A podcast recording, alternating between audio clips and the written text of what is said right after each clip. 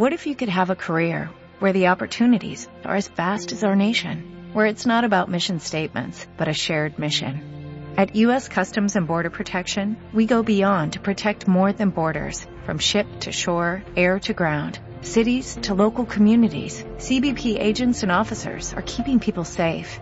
Join U.S. Customs and Border Protection and go beyond for something far greater than yourself.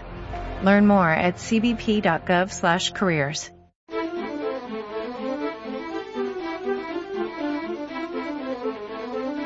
Radio 5, Doble Hélice.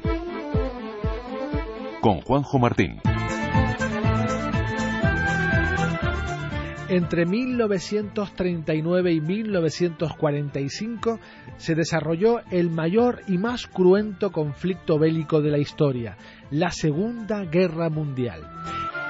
El 2 de septiembre de 1915 se cumplirán 70 años del fin de esta contienda, iniciada, como saben, el 1 de septiembre de 1939 con la invasión por la Alemania de Hitler de territorio polaco.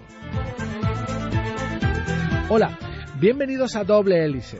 Ejércitos de más de 70 países participaron en combates por mar, tierra y aire en los que se enfrentaron las potencias aliadas.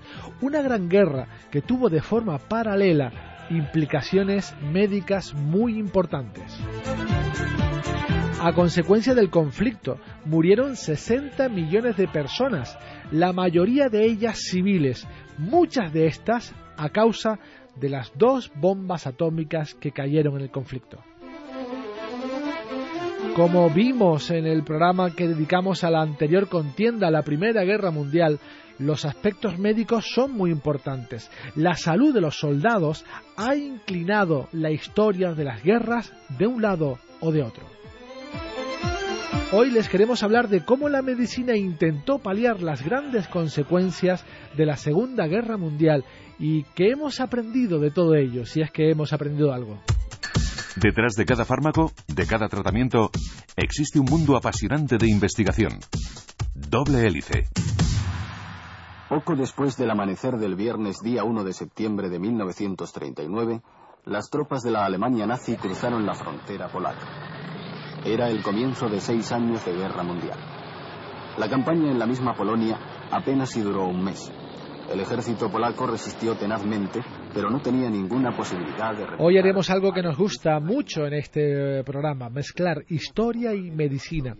Hablaremos del papel de la Segunda Guerra Mundial y lo haremos con un experto en historia de la medicina. Ya eh, estaba en esta mesa para hablar de la medicina y de la Primera Guerra Mundial y le hemos invitado a proseguir en esta cronología. Él es el doctor Justo Hernández, que es profesor de historia de la, de la medicina de la Facultad de Medicina de la Universidad de La Laguna. Gracias por estar con nosotros, doctor. Muchas gracias, un placer. Un placer tenerte de nuevo por aquí eh, para hablar de, la medicina en la Segunda Guerra Mundial. Igualmente. Esta guerra ya, ya no pilló desprevenidos a los responsables sanitarios, ya estaban claros cómo organizar los rescates y el socorro de los heridos. Eh, ¿Se copiaron los modelos, de forma general, los modelos sanitarios de la Primera Guerra Mundial?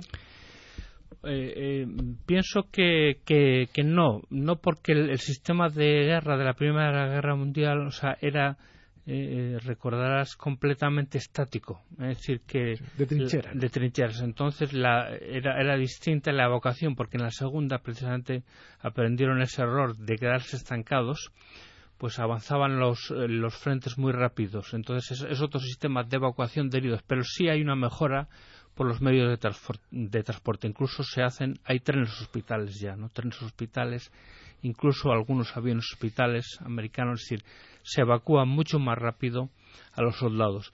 También han mejorado eh, todos los sistemas de, vendajes, aunque parezcan menos importantes, pues también eh, de atención, o sea, en cuanto es recogido la evacuación, hay, hay un sistema, es decir, eh, por lo menos se, ve en el ejército americano, la sanidad militar tiene un gran peso ¿no? en, toda la evacuación de los heridos, incluso se, se opera eh, muy cerca del frente a veces cuando hay operaciones necesarias. ¿eh?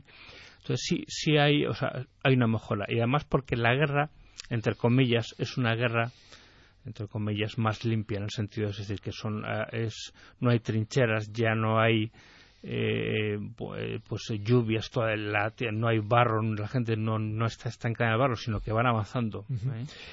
Muy diferente era la concepción o la noción de la medicina o el ejercicio de la medicina en un bando que en otro. Eh, eh, por ejemplo, en 1933 se impulsó en Alemania la esterilización de, obligatoria de los deficientes mentales, los esquizofrénicos, la eutanasia de las personas incurables.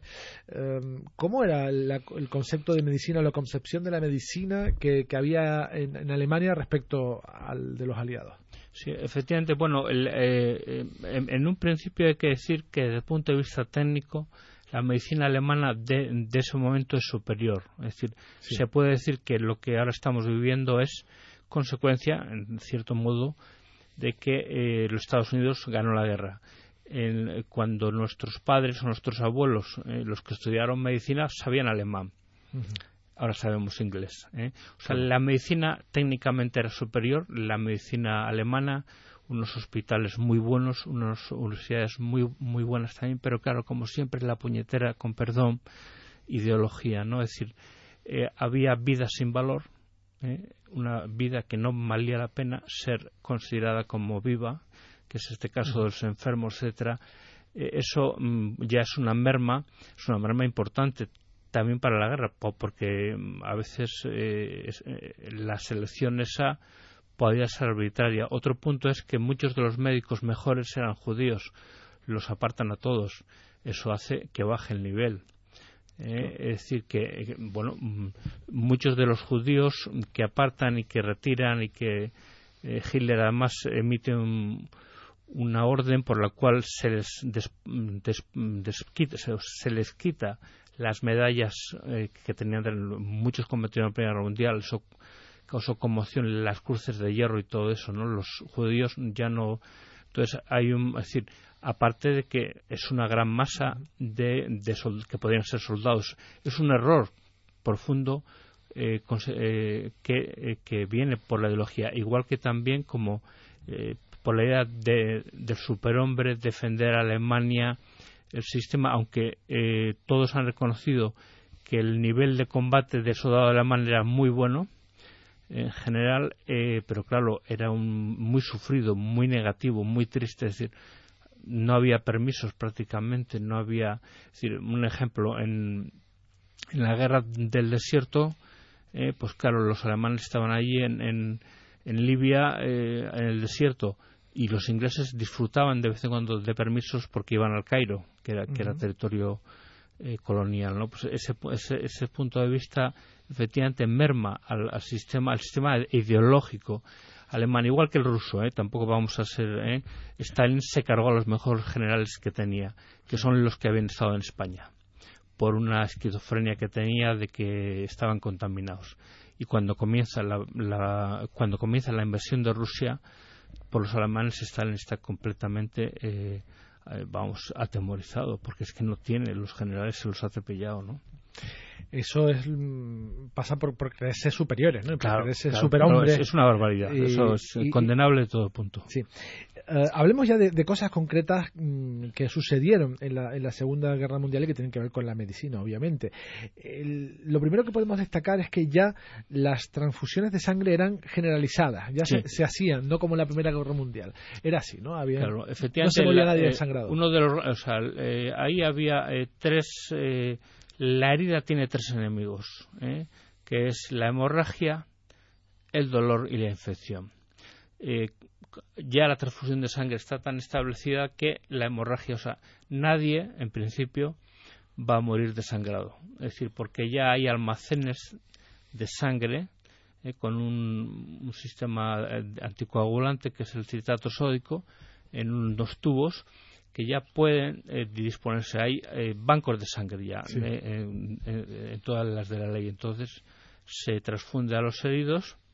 hay también hay donantes. Se sabe el tema de los grupos sanguíneos es de 1901 pero bueno, ya en, estos momentos también se pueden calcular sobre la marcha los grupos sanguíneos. Es decir, eso también es un gran avance aunque ya sea anterior, pero, pero supone un gran avance. ¿Y se hacían las transfusiones como ahora?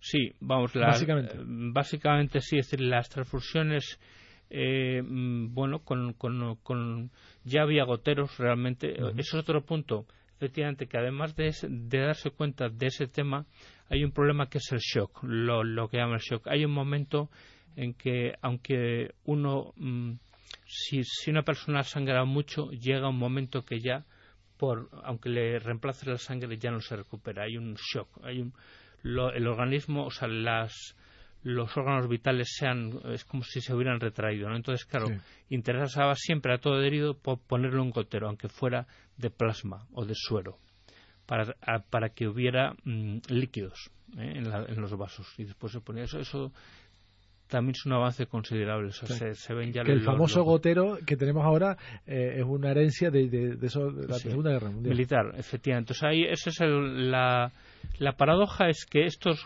terribles males indirectamente causan bienes. Eso es lo sorprendente, ¿no? También vimos que algunos mm, desarrollos que o avances, inventos que estamos eh, disfrutando en estos momentos también surgen de la Primera Guerra Mundial y seguramente, claro, que había que tenerlos la Segunda Guerra Mundial. Algo bueno hay que sacar de, de, esa, Por ejemplo, mira, los aviones, eh, todo el tema del oxígeno de los pilotos, eh, el tema de la presurización de la cabina ya en, al final, todo eso es la autonomía de los aviones, consiguen aviones que aguanten pues eso cinco horas, seis horas en vuelo para llegar hasta Berlín, bombardearlo y volver, en fin, todo eso es la Segunda Guerra Mundial, ¿no? Es curioso, doctor, que cuando um, odiamos a alguien mucho damos lo mejor de nosotros. Es que cuando, cuando eh, más es así, cuando más ha evolucionado la ciencia, la técnica, eh, cuando, cuando más desarrollos se han hecho, es cuando eh, el mundo está en conflicto. Eso es algo elemental, un misterio del hombre, ¿no? Cuando odias a algo, sacas lo mejor de no, es curiosísimo. sí, odio o sí, que también, pero bueno, efectivamente, o sea, que es como lo primero, la supervivencia. La supervivencia. Efectivamente, una cosa, aunque sea un ejemplo que ya ha desaparecido, pero es que fue impresionante, los jeeps. ¿Te acuerdas del Jeep? el Willis, bueno, eso era una maravilla, ¿no? Eso, es un ejemplo, ¿no? De... esto. Otro ejemplo de los desarrollos que dieron la, Segunda Guerra Mundial fueron los antibióticos, o por lo menos incipientes antibióticos. ¿Qué se mm. utilizaba? Sí, vamos a ver, ahí también, como ya decíamos antes, la medicina alemana estaba por delante, estaban ya las sulfamidas. ¿eh? sulfamidas. Ya durante toda la guerra, porque es, un, es de, de los años 30, lo que pasa es que las sulfamidas muchas veces no mataban al al, al, a la bacteria en sí, sino que impedían que se reprodujera. Pero bueno, tenían su, su papel y entonces eh, los eh, efectivamente lo que habíamos hablado antes, es decir, el, teniente médico o sea, llevaba una bolsa o el sanitario donde, donde llevaba pues eh, sobrecitos de su familia. También los, los aliados, bueno, sobre todo lo, porque era de invento alemán y la penicilina realmente eh, consigue sintetizarse, se consigue ya en el 44. ¿eh? En el 44, eh, pero claro, creo que yo me, da la impresión ¿no? que no, no llega al frente de, de modo completo a, a, todos los frentes, igual en casos concretos graves. bueno, de hecho, Churchill tuvo una neumonía en esos años y le, curó la, penicilina, la nueva penicilina, que era un invento inglés de Fleming. Y, sí. ¿Y ese antibiótico eh, de invención alemana, la sulfamida, funcionaba realmente? Sí, sí. no, no, la, seguimos usando, ¿eh? Sí. Sí, sí, todavía, sí, sí, sí. No, no, no, o sea, sí. Lo que pasa es que la penicilina tenía más amplitud, más gérmenes, y, más, o sea, eh, más agudeza, o sea, era, mataba a los gérmenes. Ha hablado del oficial médico y es verdad que cuando vemos eh, en el cine pues esas batallas en las que piden un médico por aquí, un médico por allá, pues va eh, ese oficial de un lado a otro haciendo lo que pueda por, por los heridos y bueno, pues lo vemos con su casco, con la Cruz Roja y tiene unas mochilas en las que saca un poco de todo, ¿no? De forma genérica, ¿qué llevaba un oficial médico encima? O sea, ahí yo creo que, que, que llevaba pues probablemente un gotero, eh, más o menos un gotero con, con su bueno, eh, tubo, eh, sobres de sulfamidas, también bueno, vendas, también férulas para, para las fracturas, también morfina, efectivamente, yo he visto, la morfina ya se conocía porque es un derivado del opio, había gente que, bueno, que se utilizaban las enfermedades, ¿no? Como ahora en los cánceres ya terminales, eh, pero eh, ellos inyectaban enseguida eh, subcutáneamente para el dolor fuerte, porque claro, un impacto de metralla pues muy doloroso para evitar ese momento de shock inicial inyectaban morfina también tenían morfina tenían bueno, pues yo creo, vamos, esto eh, fundamentalmente vendas. un poco cambiado del botiquín que podemos tener hoy en día, excepto los fármacos estos, el resto lo, tenemos todo. Luego, vamos a dar paso ahora al reportaje, pero luego mm. tenemos que hablar de esa gran revolución que fue la, la morfina, el tratamiento del dolor en, los soldados y, también del, gran impacto que tuvieron las enfermedades tropicales en, en las batallas, porque es cierto que la Segunda, la segunda Guerra Mundial se combatió en, lugares con enfermedades endémicas, tropicales, que, acabaron con miles de soldados. Pero eso será luego de dar paso a nuestro reportaje. Y hoy queremos hacer o hacernos eco de un estudio que refuerza el papel antioxidante de los cítricos. ¿eh? Así que todos, todos a tomar zumo.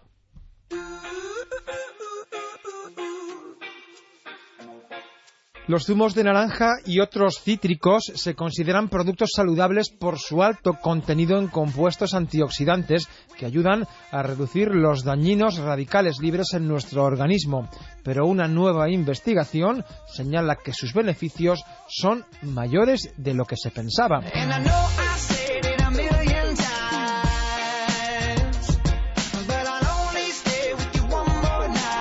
Para estudiar estos compuestos en el laboratorio se emplean técnicas que simulan la digestión de los alimentos en el aparato digestivo, de tal forma que se analiza solo la capacidad antioxidante de aquellas sustancias que potencialmente se absorben en el intestino delgado, la fracción líquida de lo que comemos. Según los investigadores de la Universidad de Granada, que han desarrollado el estudio, el problema radicaba en que no se mide la actividad antioxidante de la fracción sólida, la fibra, porque se supone que no se aprovecha.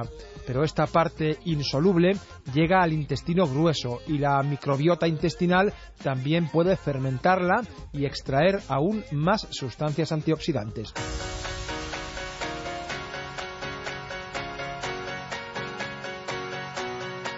Este equipo de investigación ha desarrollado una técnica denominada respuesta antioxidante global, que también simula in vitro la digestión gastrointestinal que ocurre en nuestro organismo, pero teniendo en cuenta la capacidad antioxidante olvidada de la fracción sólida.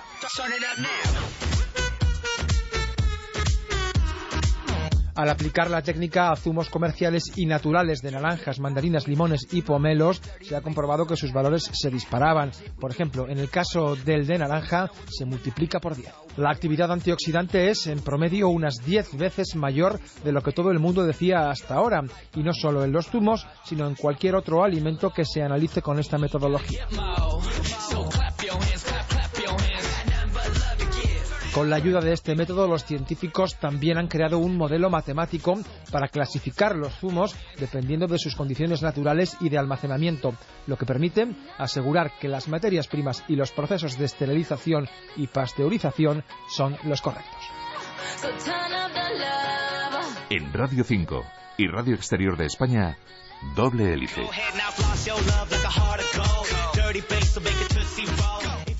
Continuamos hablando del papel de la medicina en la Segunda Guerra Mundial después de escuchar estas tan buenas noticias sobre el poder antioxidante de, los cítricos. Estamos hablando de, la medicina de la Segunda Guerra Mundial con el doctor Justo Hernández, profesor de Historia de la Medicina de la Universidad de La Laguna. Y mm, él antes nos comentaba que una herida puede tener tres problemas. El problema de la infección, ya hemos hablado de los antibióticos, el problema de desangrarse, eh, de la hemorragia, ya hemos hablado de las transfusiones, pero también el problema del dolor, que es un problema muy serio, eh, y que ahí entra la morfina que creo que se comienza a utilizar de forma masiva por primera vez en la Segunda Guerra Mundial. Sí, bueno, eh, ya se había utilizado eh, en tratamientos de, de, procesos muy dolorosos como el cáncer o como en fin, otros procesos, pero es verdad que ese momento crucial en, en, la producción de una herida en combate, es decir, que es cuando salta la metralla a una persona y le abre una herida más o menos grave, ese dolor agudo de ese momento es, eh, se combate con morfina. Es, eso es la novedad. Entonces, el, el sanitario fin, inyecta eh, morfina subcutánea para quitar ese dolor de entrada, o sea, el dolor agudo. Porque ya después, para el dolor crónico, pues, eh, las operaciones y tal, había anestesia y todo eso, ¿no? Pero sí, es el momento inicial. ¿eh? Chute de morfina. Sí, chute de morfina, sí, sí, Por primera vez una guerra global y espero que por última, eh, pues 70 países están involucrados y claro, eh, la guerra, la Segunda Guerra Mundial penetra en Asia, penetra en África y ahí eh, de forma endémica hay enfermedades a las que no estamos habituados en, el, occidente, ¿no? las enfermedades tropicales que se llaman. Y, mm, bueno, fue realmente un problema para los gestores del ejército. Eh, zonas como por ejemplo cuáles o sea en qué, lugares vamos a ver eh, ahí serían pues son zonas muy boscosas eh, donde por ejemplo Birmania Birmania al lado de la India era era de Inglaterra una colonia británica y los japoneses sabían llegaron a avanzar por ahí porque sabían que podían dar un golpe si llegaban a la India o cerca de la India entonces ahí estaba lleno unas junglas terribles con llenas de mosquitos, con lagunas donde está el, paludismo, ¿no? Entonces, eh, Birmania, bueno, toda la zona que lo que hoy sería Vietnam, que, era la Indochina francesa en ese momento, también los, los, los japoneses iban por ahí. esas, dos, esas dos zonas y después también Filipinas, llena de mm, todo tipo de palmerales, de eh, y también Papua Nueva Guinea, ¿no? o sea, sobre todo ahí, claro, los que más estuvieron mm, fueron los japoneses mm, y sufrieron mucho. Hombre, son, enfermedades que normalmente no matan a uno, pero sí le, incapacitan, ¿no? Porque eh, la más eh, grave es el paludismo, que produce unos accesos de fiebre cada dos, tres días, incapacita a la persona, pierde mucho peso, pierde, en fin no puede combatir. Entonces, eh, igual que ahora, eh, también ahora tampoco tenemos eh, tratamiento, solo la quinina, igual que en esa época. Entonces, es un, era un problema serio la, el paludismo, porque también, efectivamente, eso, aparte de una dosis más o menos grande de improvisación, tanto en el bando japonés con el bando alemán había una arrogancia, es que es sorprendente, una arrogancia del soldado alemán, el soldado japonés, el samurái el soldado japonés eh, se estaba seguía las leyes del samurái.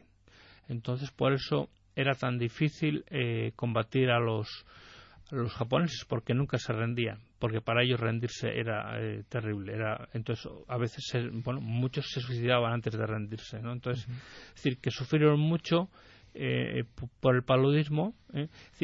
pero, claro, a veces la muerte desmoraliza menos en un ejército que los muchos heridos, ¿eh? porque es llevarlos para acá, llevarlos para allá, eh, gemidos. En ese sentido, el paludismo es muy, muy, duro. También está la disentería. Es decir, normalmente el, cada soldado solía llevar eh, unas pastillas para que el agua se, el agua de, de la jungla para potabilizar y también un, un colador, un colador eh, que da un poco rudimentario, pero un colador para colar el agua también y que, claro. pero en fin, eh, le solía pasar lo que se llama la disentería, ¿no? Que es, es, una meba que se mete en el intestino, entonces claro, todo el día, pues, pues eh, constantemente eh, ¿Y estas enfermedades llegaron a, cambiar el curso de la historia? Eh, ¿Llegaron a cambiar fechas, batallas, decisiones mm, geoestratégicas? ¿Realmente fueron un problema eh, real de, logística militar? Bueno, fue un problema real de logística. Ahora, cambiar el curso de la guerra no. Ahora, algunas batallas influir en su curso sí. Por ejemplo, en Papúa Nueva Guinea hay zonas donde los japoneses están completamente eh, eh, hechos polvos por este tipo de enfermedades, entonces ya no combaten igual. Y los aliados eh, conquistan esas zonas más fácilmente, porque son zonas muy agrestes, con muchos árboles, con muchos obstáculos naturales, y al estar los japoneses en esa situación, pues no pueden combatir. Incluso también los japoneses por esa arrogancia, que es lo que le pasó a los alemanes, pues a veces tienen problemas de abastecimiento también de la comida. Y hablando de arrogancia, eh, se dieron de, bruces los alemanes que intentaron invadir Rusia con el frío y eso fue así que una, una bueno es una eh, también yo creo que influye claro eso nunca lo sabemos es, era una locura de Hitler, ¿eh? porque todos los todos los estrategas alemanes, eh, también es verdad, yo creo que no es esto injusto. El ejército alemán tenía los mejores eh, los mejores generales, pero pero claro les les mandaba un loco que no era ni militar ni nada. Entonces se le ocurrió eh, conquistar Stalingrado porque se llamaba Stalingrado. Claro. O sea, una estupidez. O sea, Por lo de Stalin. Sí, Stalin. Entonces, bueno, ahí efectivamente esa arrogancia de, de ir a, y además que se meten porque los rusos les dejan entrar en Stalingrado y después lo rodean, ¿no? Y los alemanes eh, lo, se dan cuenta y, dice, y piden a Hitler permiso para retirarse y para que no les cerquen. Y Hitler no se lo da. Ese es el gran drama. Pero ahí efectivamente es el frío no solo por, por las personas, ¿eh? porque no tenían ropa. De hecho, hay una cuestación en Alemania para enviar eh, abrigos de piel al frente, abrigos de piel buenos eh, de todo tipo, y lo, que lo hace Goebbels. Pero ¿cuál es el problema? Que esos abrigos se llenan de piojos en, en Rusia, ¿no? Entonces es peor, es peor todavía estar lleno de piojos aunque estés caliente, ¿no? Entonces, eso, y después, claro, eh, lo que no se insiste es que, claro, eh, los motores a esa temperatura no pueden funcionar. Eh, no hay anticongelante para, claro, aquí en Canarias no estamos acostumbrados, pero no hay anticongelante que consiga no congelar pues el aceite, el agua a esas temperaturas. Entonces, ni los camiones ni los tanques, nada. no funcionan. No, no, arrancaban, ¿no? O sea, no arrancaban, en fin. O sea, fue realmente esa, pero fue esa arrogancia de decir, bueno, invadimos Rusia en junio, para, para octubre hemos terminado. Pero claro, esos planes es un poco como Napoleón también, la chulería, ¿no? Hubo un hito en la Segunda Guerra Mundial que decidió, eso sí, decidió la guerra. Fue las dos bombas atómicas que, cayeron en Japón, en Hiroshima y Nagasaki, y que eh, abrió una nueva vía de, efectos mm, colaterales en una guerra, nuevos heridos, nuevas heridas, nuevos tratamientos, porque mm, estábamos por primera vez en la historia de la humanidad ante la radiación, la temida radiación. Eh, ¿Cómo cambia el, curso de, la historia? Lo sabemos, pero el curso de la medicina y el tratamiento. Bueno, el curso de la medicina es, eh, primero, completa ignorancia. Es decir, eh, yo creo que en defensa, entre comillas, claro, se, se, ha hablado muchísimo de los americanos. Yo creo que los americanos no llegaron a saber eh, verdaderamente el daño que hacían estas bombas, ¿no? Porque una sola bomba pues mataba eh, pues 140.000 personas, ¿no? En Jerusalén, más o menos. Entonces, claro, ellos no, no, no se daban cuenta eh, que, claro, al, eh, se crea una gran energía, como, como si fuera dinamita, pero claro, esa energía está vehiculada por electrones por partículas radiactivas que, se, que afectan a todas las personas. Eso no se sabía todavía. Hombre, ya lo había descubierto Madame Curie, pero no mm. estaba. ¿Eh? Entonces, claro, durante. Primero. Mm, hay gente que muere instantáneamente, bueno, mm, se volatiliza, o sea, realmente, porque es un calor, era un calor de, bueno, esa, creo que es un, un título de una novela, es decir, más, de mil soles o algo así, ¿no? Es decir, que primero, o sea, el efecto inmediato es, bueno, o sea, muere muchísima gente, después también eh, unas heridas eh, muy, muy profundas eh, que tardaban en cicatrizar, porque claro, había radiaciones y, sobre todo lo que no se dieron cuenta, es decir, como si hubiera una, una, una es decir, durante muchos años la gente siguió teniendo radiaciones y siguió teniendo cánceres como un efecto a distancia. Ese, es el, y que se mantiene hasta hoy en día. Se mantiene hasta hoy en día, sí, claro. Pues, eh, doctor Justo Hernández, profesor de Historia de, la Medicina de la Universidad de La Laguna, eh, nos daría para mucho más eh, la historia de la Segunda Guerra Mundial y sus implicaciones médicas, pero el tiempo en la radio es el que es y tenemos que dejarlo aquí. No sin antes agradecerle que, haya estado con nosotros y le emplazamos a que dentro de algunas semanas nos vuelva a hablar de historia y medicina, que es algo, como ya le dije al principio, que algo que nos apasiona. Muchas gracias. Muchísimas gracias a ti. Hasta luego. Hasta luego.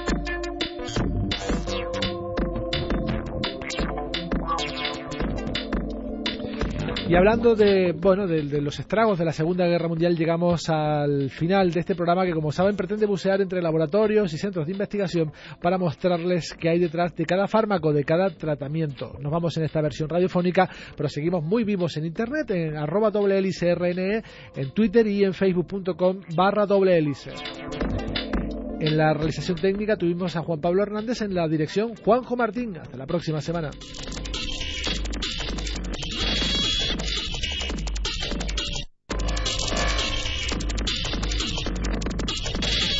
Doble Hélice es una iniciativa de la Universidad de La Laguna y Civicán, con financiación del séptimo programa marco de la Unión Europea a través del proyecto IMBRAIM.